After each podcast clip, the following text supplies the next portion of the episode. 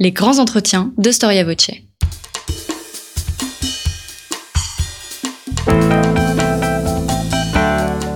Une émission de la rédaction de Storia Voce.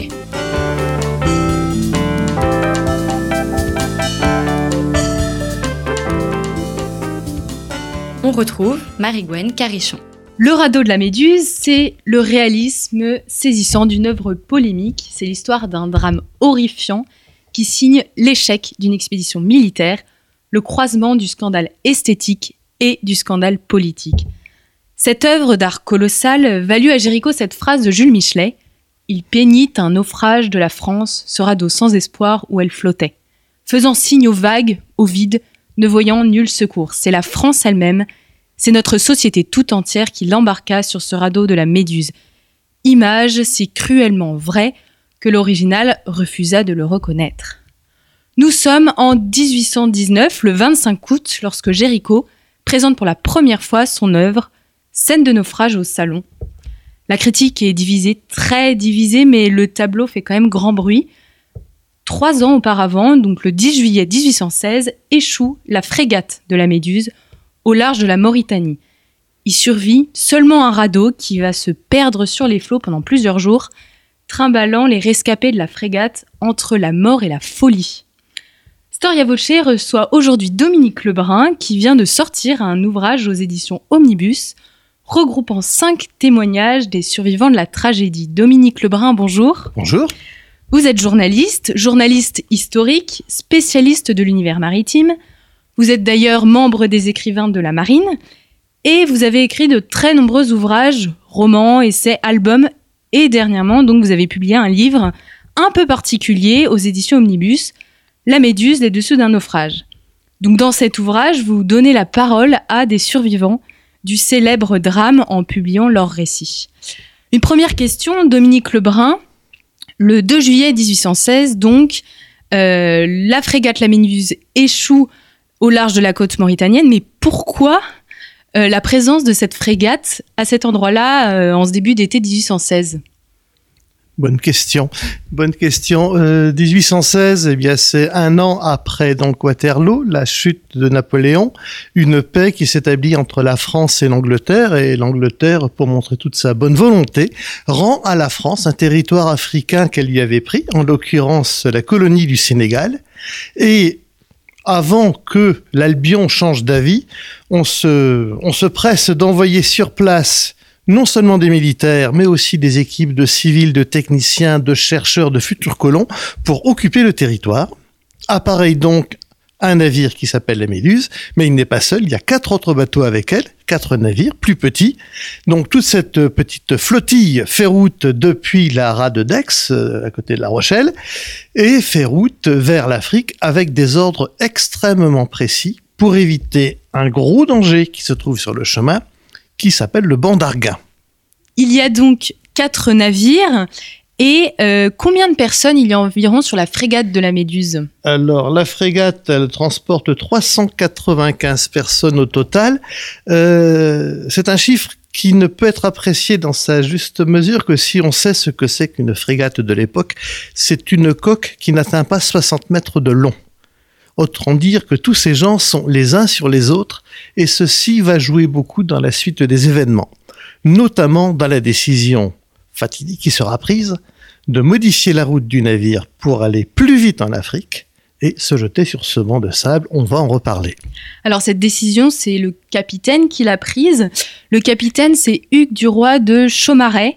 Euh, qui a eu auparavant un parcours euh, un peu particulier et ça faisait, si je me trompe pas, 25 ans qu'il n'avait pas mis euh, le pied sur un bateau. Oui, ce n'est pas un parcours qu'on va qualifier de particulier. C'est celui de tous les officiers aristocrates qui, pendant la Révolution, ont émigré et qui sont revenus 25 ans plus tard à la Restauration. Mais là où Chaumaret a un parcours tout à fait particulier, c'est qu'il exige d'être réincorporé dans la marine. Mieux que ça, avec le grade dû à son ancienneté théorique.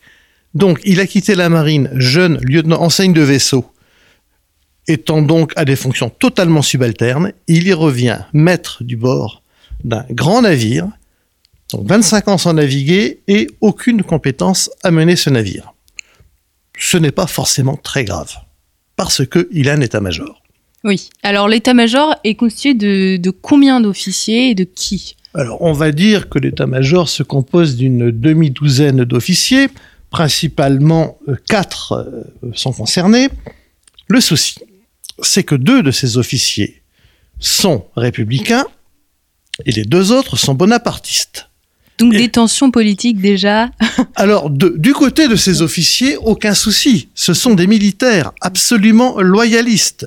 Leur, leur fonction, leur mission est de conduire ce navire. Et, je dirais même, de compenser l'inefficacité ou l'incapacité ou l'incompétence totale de son commandant. L'ennui, il va venir de l'autre bord.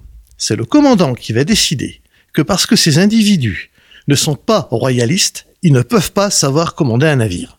Euh, c'est- absurde, c'est le début de l'absurdité de toute cette affaire. Mais ça commence par ça. On voit donc qu'il y a une vraie, un- une vraie euh, pression politique. On peut, on peut parler, on peut parler Non. ainsi. Pas de pression. non, ce n'est pas une pression politique, c'est un état d'esprit Ouais. de l'individu royaliste qui pense qu'un pays, un pays comme la France ne peut être que dirigé par un roi et que tout ce qui s'est passé entre eux est nul et non advenu. Hmm. Intellectuellement indéfendable, c'est grotesque, mais c'est comme ça. Alors ça va aboutir à quoi? Euh, C'est que euh, le commandant, qui est bien conscient quand même de son incompétence, est anxieux. Et dès le départ, il va faire les faux pas qui ne pardonnent pas Oui, c'est ça. dès l'appareillage. Et et est-ce que euh, à la base c'était une expédition euh, qui avait des difficultés par... qui présentait des difficultés particulières cette Non. expédition? Non. Euh, D'ailleurs, la preuve, les quatre autres bâtiments arriveront à Saint-Louis du Sénégal sans le moindre problème. Non, c'est une navigation qui ne pose pas le moindre problème, sauf si on sort de la route pour se jeter sur un banc de sable. Voilà. Et alors ce choix, euh, qui l'a pris? Comment comment euh, le commandant en est venu à prendre cette décision et pourquoi? De s'isoler des autres navires en fait. Alors, prenons les choses euh, dans l'ordre parce que effectivement, vous savez que les grandes catastrophes, ce n'est jamais une décision qui aboutit au drame, mais un ensemble de petits problèmes. Alors, le premier problème est un problème de fond dans l'organisation de l'expédition, mais ça, une expédition maritime, on n'y coupe pas. On a autant de bâtiments que de qualité de marche. Ils ne vont pas du tout à la même vitesse. La frégate, la Méduse, est le plus rapide. Comme ils doivent naviguer en groupe, la frégate est obligée régulièrement soit de diminuer sa, voilure, soit de faire ce qu'on ce qu'on appelle prendre la cape, c'est-à-dire arrêter le bateau un peu travers à la mer et attendre. Et à ce moment-là, le bateau roule abominablement et le mal de mer fait des ravages. Or, à bord du bâtiment se trouve le futur gouverneur de la colonie, M. Schmaltz, sa femme, sa fille, et qui ne supportent pas ces contretemps et qui vont miner petit à petit l'autorité du commandant pour que le commandant décide de ne plus attendre les autres bâtiments et de faire route directe vers Saint-Louis du Sénégal. Premier point. Deuxième point, je vous l'ai dit donc, il y a un problème de, de rapport qui n'existe plus du tout entre les officiers et le commandant. Le commandant est incapable de faire le point. Ces officiers, oui, ils le savent. Et ils ont reçu des ordres de route très précis. Ils doivent reconnaître d'abord un cap sur la côte africaine qui s'appelle Bojador, et ensuite arriver à un certain point, faire route vers le large, très longtemps vers le large, avant de se mettre cap au sud pour descendre vers le Sénégal. Et c'est au moment où il faudrait repartir faire ce grand détour vers le large que le commandant va décider de faire route directe. Et sur cette Voilà. route directe, il y a le banc d'Arguin. Alors le banc d'Arguin, qu'est-ce que c'est? Le banc d'Arguin, c'est un haut fond sablonneux qui se trouve à une trentaine de milles nautiques, c'est-à-dire 50 km au large de la côte, qui est invisible parce qu'il est toujours recouvert d'eau, mais recouvert de seulement quelques mètres d'eau. La frégate, si elle passe dessus, elle a toute chance de s'y échouer, et c'est ce qui va se passer. En revanche, il y a des tas d'éléments qui permettent de savoir qu'on approche de ce banc. La mer n'a plus le même type de vague. Elle change de couleur. Elle devient, au lieu d'être bleu foncé, elle devient bleu verdâtre. On voit du sable en suspension. On commence à pêcher des poissons. Il y a même éventuellement des oiseaux. Tout cela sera vu. Le commandant refusera de le voir ou ne le verra pas. Et le bateau s'échouera. Mais entre-temps, il s'est passé aussi une chose. C'est que ne voulant pas écouter ses officiers, en revanche, le commandant s'est mis à écouter quelqu'un d'autre. Un certain Richefort, passager, qui sera commandant du port de Saint-Louis du Sénégal et qui se prétend pilote de la côte africaine. Ça ne veut pas dire grand-chose. Mais il prétend connaître cette côte par cœur, ce qui est absurde puisqu'on ne peut pas la connaître par cœur, puisque c'est un trait de sable à l'infini, sur lequel on s'échoue comme on veut, mais c'est un trait de sable. Les, points majeurs, comme le Cap Blanc, le Cap Bojador, on ne les voit pratiquement pas. Mais il va décider que tout est bien en coupant, mais non, on ne risque pas de s'échouer, il n'y a pas le moindre souci. Le commandant l'écoutera, et ça aboutira donc à l'échouage que l'on sait. Vous attribuez donc euh, le- la cause du naufrage à une succession de mauvais choix techniques, mais aussi en fait de mauvais choix décisionnels. Alors, mauvais choix décisionnel, plus peut-être. Peut-être, je dis bien peut-être. Ceci est une spéculation personnelle que je partage avec quelques navigateurs. Peut-être l'échouage était-il quasiment prévu par les officiers et peut-être ont-ils laissé faire? Ouais. En clair, il semble que le Cap Blanc qui a été repéré, tout le monde savait que ce n'était pas le Cap Blanc, mais un autre cap quand on est devant une côte aussi uniforme et dans une atmosphère très humide avec de la brume de- d'embrun, plus de la brume de chaleur, tout peut arriver. Des points, astronomiques pour déterminer la latitude, avec ces horizons pas clairs, pas évident non plus. Donc, que ces officiers aient décidé de laisser le bateau s'échouer pour démettre le commandant de ses fonctions, sachant qu'ils arriveraient à déséchouer le bateau facilement, c'est tout à fait possible. C'est même, euh, je dirais, vraisemblable. Hmm. L'ennui, c'est que ensuite, ça ne s'est pas passé tout à fait comme Oui, prévu. la, cata- la catastrophe euh, qui a suivi n'était pas forcément prévue. Donc le bateau euh, est arrêté par les bancs de sable. Et alors à ce moment-là, qu'est-ce qui se passe? Est-ce que euh, il y a encore un espoir? Alors, Oui, oui, oui, oui, oui, il y a, il y a tout, tous les espoirs sont là. Euh, D'abord, euh, la, la- la grande catastrophe, c'est d'avoir laissé les autres bateaux s'éloigner alors qu'ils faisaient des signaux en disant suivez-nous, suivez-nous, des signaux lumineux que Chomaret a refusé de faire. Qu'importe. Si un des bateaux avait été là, dès l'échouement, comme c'était des bateaux plus petits, il prenait une ligne de remorque, allait porter une ancre au large et on se tirait sur l'ancre et le bateau était déséchoué. C'est ce que je pense pensaient faire les officiers d'état-major. C'est ce qu'ils ont commencé à faire tout de suite. Mais immédiatement, un problème se pose. Euh, Dans les embarcations dont dispose le bateau, il y a ce qu'on appelle la grande chaloupe. Et la grande chaloupe, qui est la seule capable de supporter le poids d'une grosse ancre, elle a desséché, elle a pété à l'eau depuis longtemps, elle prend l'eau de partout, euh, elle est impropre à naviguer, on s'en débrouille quand même. Il faudra très longtemps avant qu'on réussisse à porter une ancre large. On pourra se tirer un peu dessus, le bateau va même flotter un court instant, mais ensuite reprendre sa position. Après, il y a encore d'autres méthodes qui consistent à vider le bateau. La première euh, décision que proposent les officiers, c'est de jeter les canons à l'eau. Les canons, ça pèse très très lourd. Il suffit de jeter les canons, le bateau va gagner quelques dizaines de centimètres de flottaison et se dégager. Chomaret dit, moi, officier de marine, jeter mes canons, ce n'est pas possible. C'est absurde parce que les canons ne serviront jamais à rien. Mais il ne faut pas en entendre parler. Il dit, autant, au- autant s'aborder le bateau. Là où il n'a pas forcément tort, euh, c'est que si on jette des canons à l'eau qu'ils tombent sous le bateau, et que le bateau, s'il touche le sable avec un canon en dessous, il peut percer la coque sur un canon. Mais ça, c'est une argutie. C'est une argutie. Il y a encore une autre possibilité, c'est de jeter à l'eau des kilos et des kilos, des tonnes de farine, qui ne seront pas absolument indispensables à la colonie. Mais Schmaltz, futur gouverneur, je pense qu'il a des idées sur l'utilisation de cette farine. Je pense qu'il veut en faire un commerce très personnel, refuse qu'on jette à l'eau sa farine. On peut aussi se débarrasser de l'eau, de l'eau douce du bord.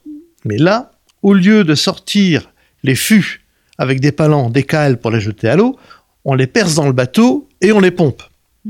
Mais le problème de pomper le, le bateau, c'est que dès l'instant de l'échouement, il y a à bord une crise de discipline terrible. Les matelots obéissent encore à peu près, les militaires embarqués pas du tout, et le- un pillage en règle commence. Donc, astreindre des gens à pomper de l'eau sans comprendre vraiment pourquoi, ce n'est pas tout à fait possible. Ce qui va se passer bien vite, et on va arriver donc du coup à l'histoire du radeau, c'est qu'il va être décidé qu'il faut quitter le bord. Voilà, donc problème de discipline, pro- problème de discipline, problème d'organisation. On décide de construire un radeau. Euh, Est-ce que tous les passagers vont monter sur ce radeau? Alors, ça, l'histoire du radeau n'est pas simple. C'est, je pense, depuis qu'on a construit une reproduction de ce radeau pour un film qui est passé sur Arte, c'était en 2014, si je ne m'abuse, on a compris beaucoup de choses. Ce qui a été dit, et je l'ai écrit moi-même dans d'autres textes avant, mais depuis la connaissance qu'on a de l'affaire s'est améliorée, ce que l'on pensait, c'était que il n'y avait pas assez d'embarcations pour mettre tout le monde euh, à bord de ces donc chaloupes, euh, grands canots, yoles et autres embarcations, plus grands canots qui allaient servir dans le port de, Saint-Louis du Sénégal. Donc, on construit un radeau pour mettre les gens qu'il y a en plus, et on va soit le remorquer, soit il va, il, va se débrouiller.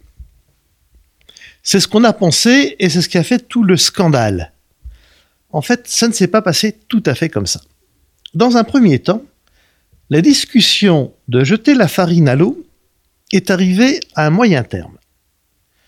On a dit, nous allons construire un radeau qu'on va mettre le long de la méduse, sur lequel on va charger des canons, on va charger la farine, on va charger de l'eau, ça va soulager la méduse, qui du coup pourra flotter. Mieux que ça, comme on va construire ce radeau en utilisant des éléments de la mature, il faut bien dire que la mature d'un bateau comme ça, c'est des dizaines et des dizaines de tonnes. Le bateau va donc flotter et une fois qu'il aura flotté, on va le remettre en eau profonde. Et là, on pourra recharger ce qui est sur le radeau et démonter le radeau pour remettre la, la matière en place. C'est sans doute ce qui a commencé à être fait. On a donc construit le radeau. Mais à ce moment-là, la mer a forcé un petit peu. Le gouvernail de la méduse a commencé à travailler sur lui-même comme une porte mal fermée dans les courants d'air. Elle a commencé à détériorer le bateau.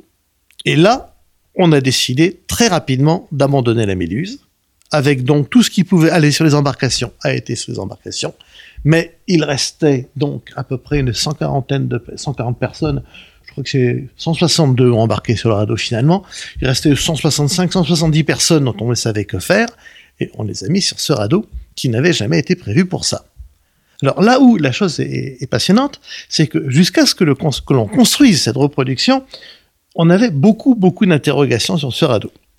D'abord, on sait que un radeau, ça ne flotte pas. Mm.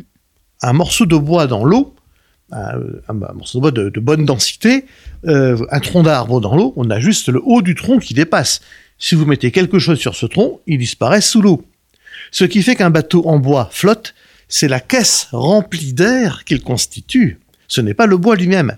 Et donc, on a dit que Schmalz était totalement incompétent.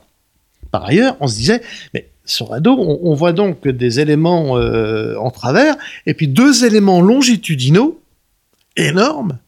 Pourquoi sont-ils sur le dessus du radeau et non pas dessous, où ils auraient servi de flotteurs et auraient transmis la, la plateforme où se tenaient les gens un petit peu plus au-dessus de l'eau? On ne le comprenait pas. Une fois qu'on a construit ce radeau, et que l'on a bien compris qu'il s'agissait de charger sur ce radeau non pas des êtres humains, mais des tonneaux, des barils, on s'est rendu compte que ces éléments longitudinaux servaient à bloquer la cargaison, à éviter qu'elle tombe dans l'eau. C'est par accident qu'on a mis des êtres humains qui sont morts de quoi? Bon, les premiers euh, qui étaient au milieu du radeau avaient de l'eau jusqu'aux genoux, ceux qui étaient aux extrémités avaient de l'eau jusqu'au ventre. Donc entre le radeau et pas de radeau, c'était à peu près pareil. Donc très très vite, on a eu des gens qui ont disparu. Il y a tous ceux dont un pied est passé entre deux éléments du radeau qui travaillaient, qui ont été écrasés. Euh, et puis après, il y a eu ceux qui sont morts de faim, de soif, de folie, de massacre. Ça, c'est encore une autre histoire. donc un radeau qui a changé de fonction euh, et qui en fait fait que... C'est exactement ça qu'il faut comprendre. Ce radeau s'est trouvé à embarquer des êtres humains là où il n'aurait pas dû le faire. On va passer donc au témoignage, puisque votre, mhm. votre ouvrage, c'est avant tout des témoignages. Cinq personnes qui racontent en fait cette catastrophe. Qui sont ces cinq survivants Dominique Lebrun. Alors, je vais vous raconter la chose du point de vue de, l'enquêteur et de l'auteur, parce que sur l'affaire de la Méduse, on a un coup de chance incroyable. C'est qu'on a des témoignages nombreux et différents. On reprend l'histoire. Le bateau, le navire échoue. Sur ce navire, un certain nombre de personnes embarquent sur des embarcations de taille différentes. Seules les très grosses embarcations pourront aller jusqu'à Saint-Louis du Sénégal par la mer. Les autres vont accoster plus ou moins loin de Saint-Louis du Sénégal, déposer leurs passagers qui vont continuer à pied. Et d'autres encore vont embarquer sur le radeau. Et sur le radeau, on aura plusieurs types de témoins. Donc il y a plusieurs témoignages sur plusieurs histoires. On a fait. donc six témoignages. On a le témoignage sur le radeau, celui clé qui a inspiré Géricault, celui de Coréard et Savigny, qui est le plus connu et le plus important. On a le témoignage du capitaine Dupont, qui était le chef des militaires. On a le témoignage d'un ingénieur qui est embarqué sur ce radeau aussi, qui s'appelle euh, Danglars de Praviel. Ensuite, on a le témoignage d'un jeune enseigne qui commandait les embarcations sur lesquelles embarqué le commandant de la Méduse et le, direct- le directeur, euh, le directeur du port, le gouverneur de Saint-Louis. Et on a le témoignage d'une femme, donc euh, Charlotte Adélie Dard, née Picard, c'est le titre du livre, qui elle a fait le voyage à pied.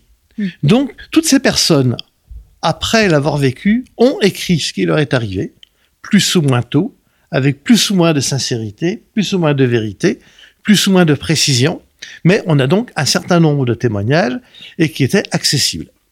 En revanche, ces témoignages étaient pour au moins trois d'entre eux bien connus depuis toujours.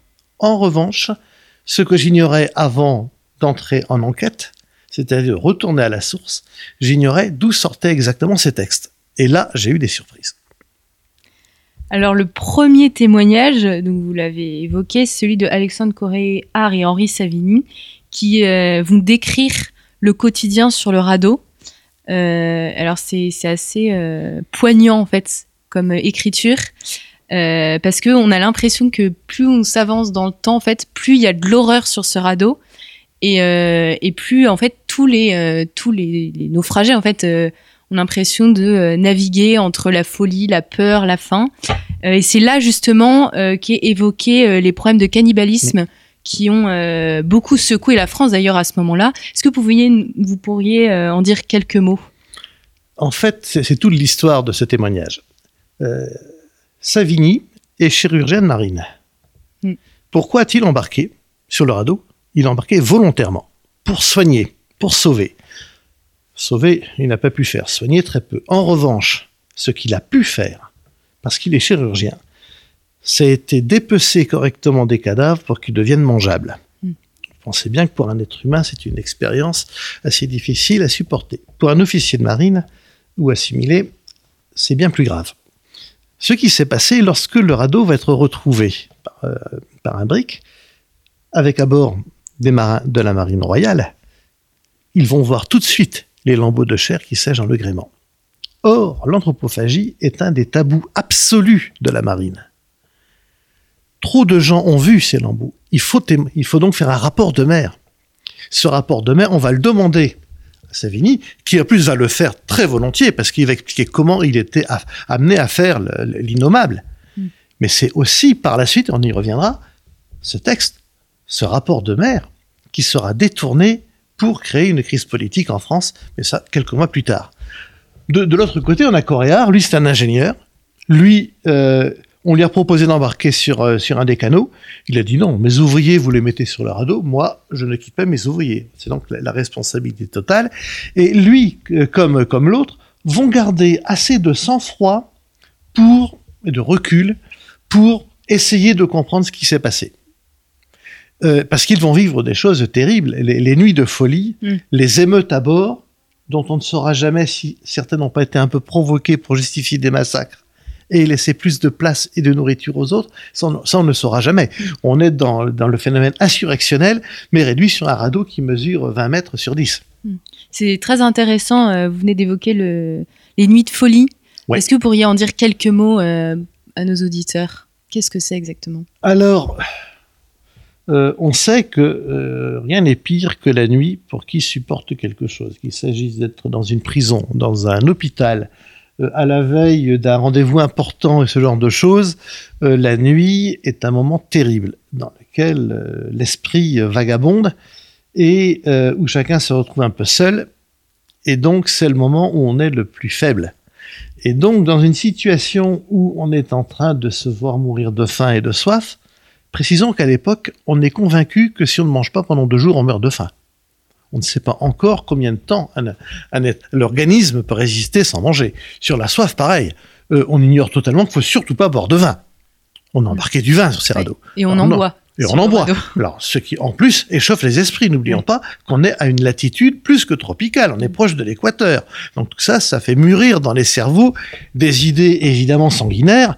Étant entendu que si dans la nuit 10, 20, 30, 40 personnes avaient la bonne idée de tomber à l'eau et de mourir, on serait le lendemain beaucoup plus au large sur ce bateau. Alors, les armes ont été récupérées par les officiers et une accusation qui traînera pendant longtemps et non fondée sera que les officiers qui possédaient l'armement ont pratiquement provoqué des révoltes pour pouvoir se défendre à grands coups de sabre euh, et de baïonnettes, trucider un maximum de gens qui sont jetés par-dessus bord. Hmm. C'est le, souvenir qui va rester beaucoup et qu'on va retrouver dans certains témoignages. Oui. Et ce qui a marqué le plus les esprits, en fait. Et c'est ce qui a beaucoup marqué les esprits par la suite. C'est-à-dire, lorsque l'on a pris conscience que l'affaire de ce radeau était quand même complètement emblématique de la royauté revenue, du pouvoir aristocrate revenu. Euh, l'affaire de la Méduse, c'est une chose qui, qui nous amène à penser qu'on a bien eu raison de faire la révolution, y compris la terreur Robespierre. On s'est dit, mais c'est épouvantable ce retour.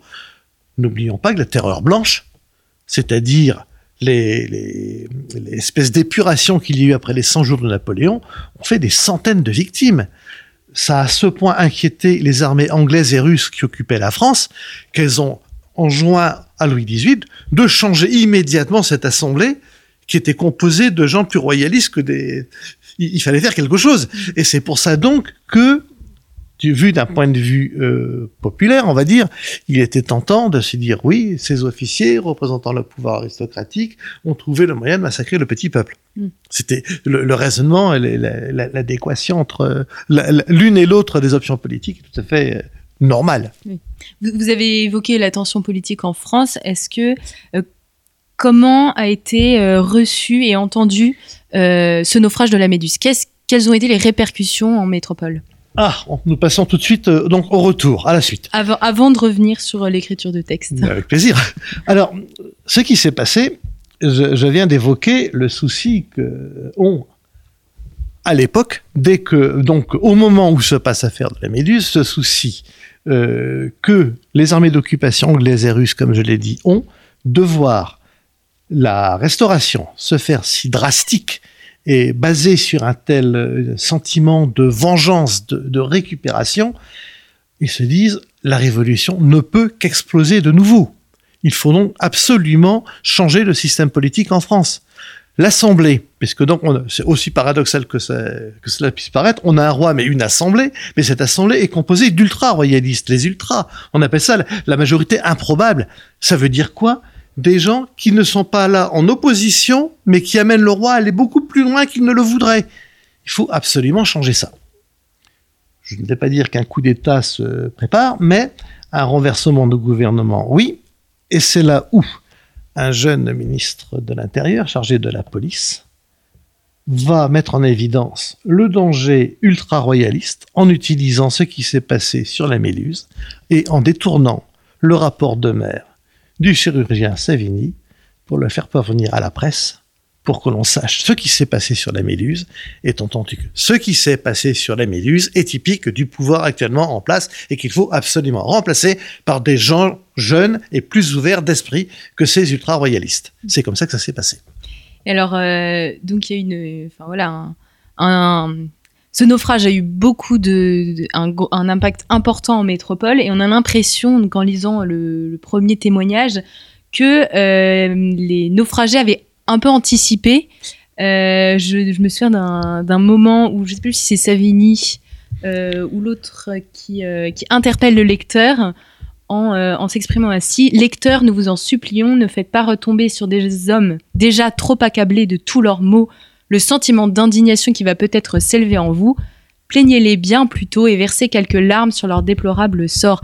Il y a une volonté de témoigner et un peu de se justifier, non? C'est ce que j'expliquais tout à l'heure. C'est le problème de Savigny, hmm. qui a été contraint, lui, chirurgien, à découper des, cadavres pour les rendre mangeables. Oui, c'est ça. C'est ce qu'il veut dire à travers cette phrase, mais il n'y a pas que ça. Vous avez raison. il y a derrière euh, la compréhension qui est apparue dès le départ qu'il y avait un schisme définitif entre les royalistes de retour et des gens qui, comment dire, être républicain ou bonapartiste, ça n'avait aucune importance humaine. En revanche, entre royalistes et les deux autres, oui, il y en avait une. Ça, c'est, le plus important sans doute. Mm, Mais et à bord donc de, de la Méduse, déjà, on a vu qu'il y avait un, un schisme total entre les aristocrates de retour, Schmaltz, le futur gouverneur, le commandant du port, et le petit peuple qui venait faire la colonie. Déjà, la, la barrière était, était établie entre les grands et les petits. Il y, a un- il y a un autre euh, témoignage qui est assez intéressant, enfin qui sont tous très intéressants, et c'est celui de la femme, de la jeune femme Charlotte Picard, euh, qui a 17 ans à cette époque, donc Oui. elle est très jeune. Et euh, elle, elle va marcher le long de la côte saharienne. Oui. Euh, et elle, elle, ce qui va la choquer, c'est l'attitude incohérente et égoïste des officiers. Ah, là c'est terrible. Euh, les officiers qui disent que les enfants retardent la colonne, parce qu'il y a quand même un bébé qu'on porte dans les bras, que l'on essaie de, de faire boire, évidemment. Mais non, le... et c'est là où je, je me suis dit en le lisant, Ah, heureusement qu'on a fait la révolution.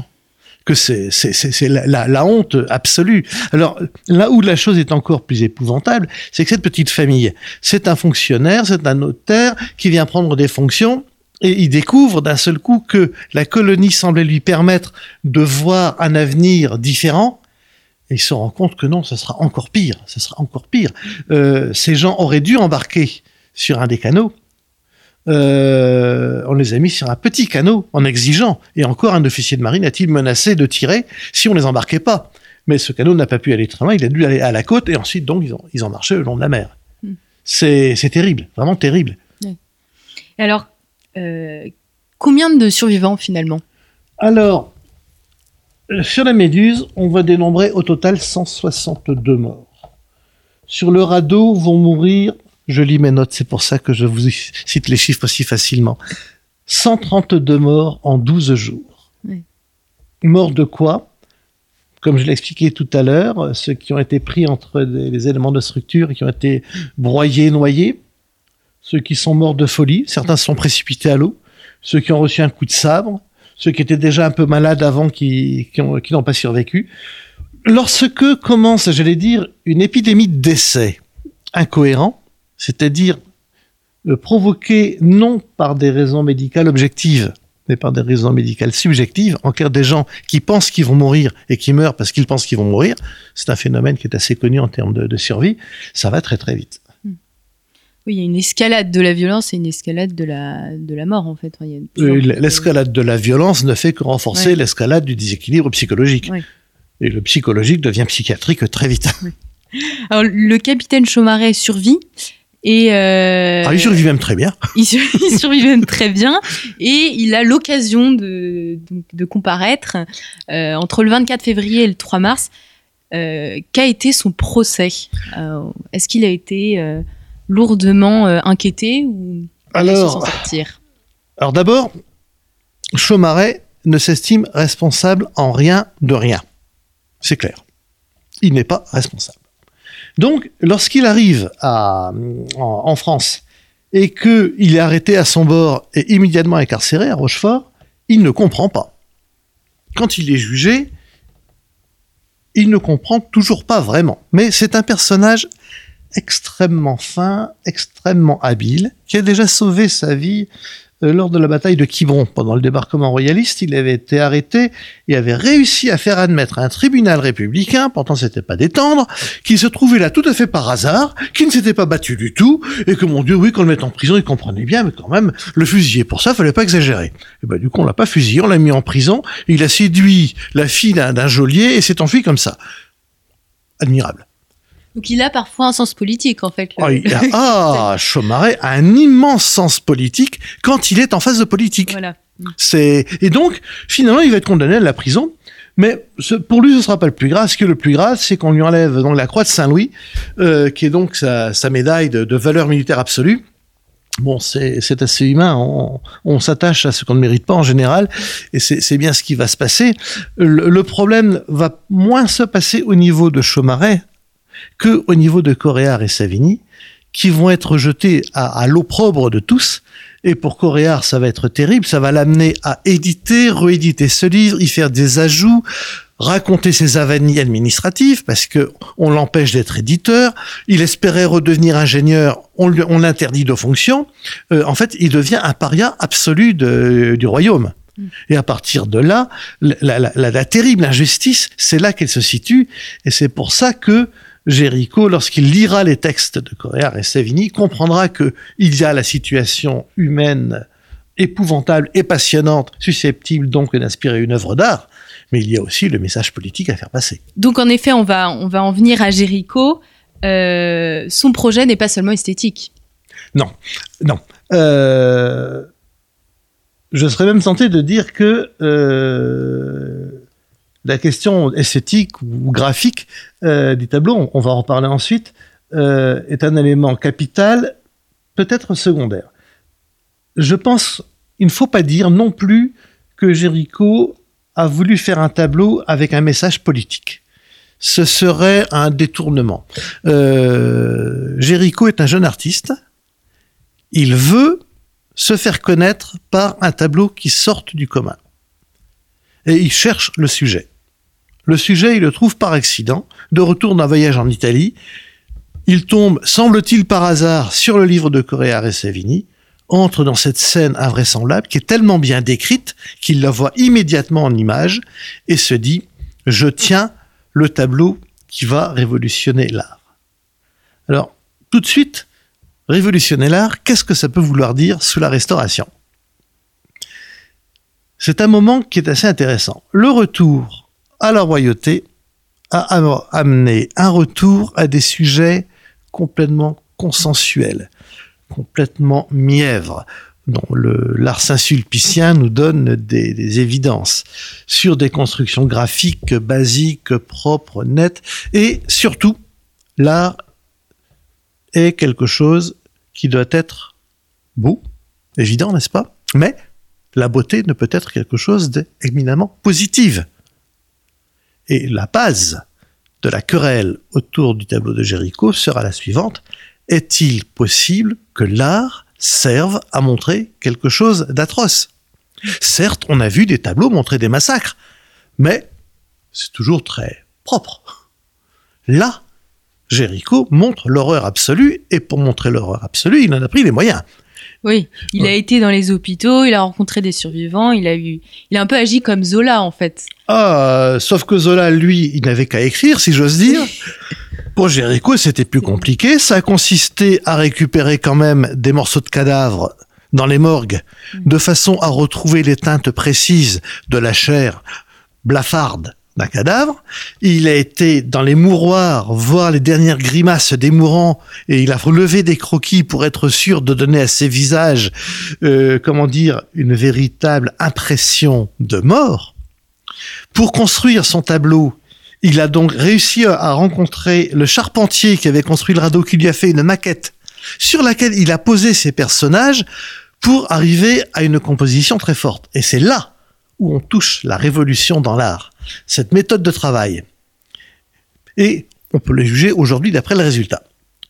Si vous allez voir le tableau tel que vous le voyez au Louvre, de la distance où vous le voyez derrière votre cordon rouge, vous voyez les personnages comme vous les verriez, c'est-à-dire à la même taille, si vous étiez, vous, sur le bout du radeau.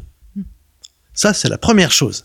On met le spectateur dans la scène. Il ne s'agit plus de montrer quelque chose de beau, quelque chose de construit, on met le spectateur dedans. Ça, c'est le premier point. Deuxième point, passionnant, c'est le graphisme. On a tendance, et je l'ai vu fait par des tas de spécialistes de l'histoire de l'art, à décrire ce tableau comme un ensemble de trois scènes les unes à côté des autres. Alors on me parle une théorie de cône, de pyramide, qui partent des personnages qui sont en bas à gauche, puis le centre et puis en bas. Euh, en fait, c'est pas faux, mais ça n'explique rien. En revanche, si on regarde ce tableau comme on regarde une photo d'action telle que elle est née je dirais avec un photographe comme Robert Capa. Robert Capa, c'est la photo pendant la guerre d'Espagne du milicien qui sort d'une tranchée et qui est tué au moment où il sort. Photo sans doute montée, mais qu'importe, enfin organisée, mais qu'importe.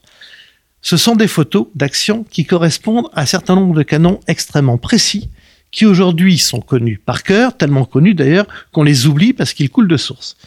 La base de ce genre de construction graphique, c'est ce qu'on appelle la diagonale et la lecture ascendante.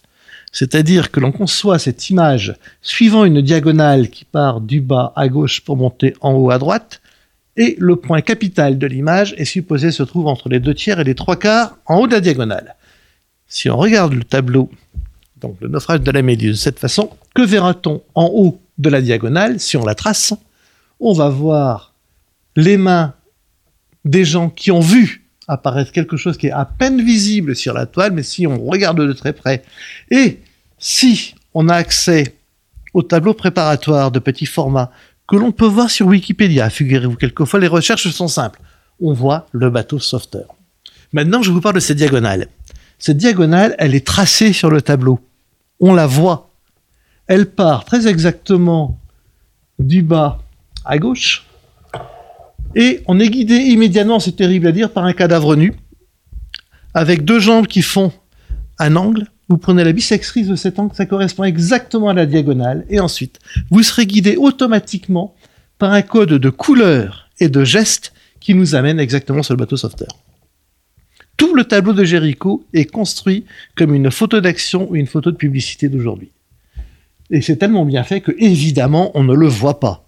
Une fois qu'on y a fait attention, on est surpris du nombre de petites balises qu'on trouve partout pour que le regard ne s'échappe pas, comme par exemple, à égale distance de cette bisectrice, les mains tendues de survivants, mais qui sont moins blanches que celles d'en haut, de façon à ce qu'on sente que le moment n'est pas encore le plus intense, et qui guident le regard toujours vers ce petit point. Et si vous allez maintenant au Louvre, regardez ça, vous, serez, vous allez vous pencher par-dessus le cordon rouge pour repérer le bateau qui vient les sauver au fond. Et en fait, Jericho, la grande nouveauté, c'est cette construction. Donc en fait, euh, une, une construction esthétique et artistique qui veut euh, pousser en fait le lecteur à comprendre, à analyser euh, le, naufrage en tant que tel. Tout à fait, tout à fait. Merci beaucoup Dominique Lebrun de nous avoir aidé à démêler l'histoire qui se cache derrière donc le select tableau que vous venez de nous décrire. Euh, une invitation donc, euh, chers auditeurs, à aller euh, vous promener au Louvre pour rester quelques heures devant ce, terrible, ce terrible radeau. Je vous envoie, je vous renvoie donc également à l'ouvrage de Dominique Lebrun, Le radeau de la Méduse, les dessous d'un naufrage, que vous retrouverez aux éditions Omnibus. Je vous remercie pour votre fidélité et je vous dis à bientôt pour une nouvelle émission Grands Entretiens.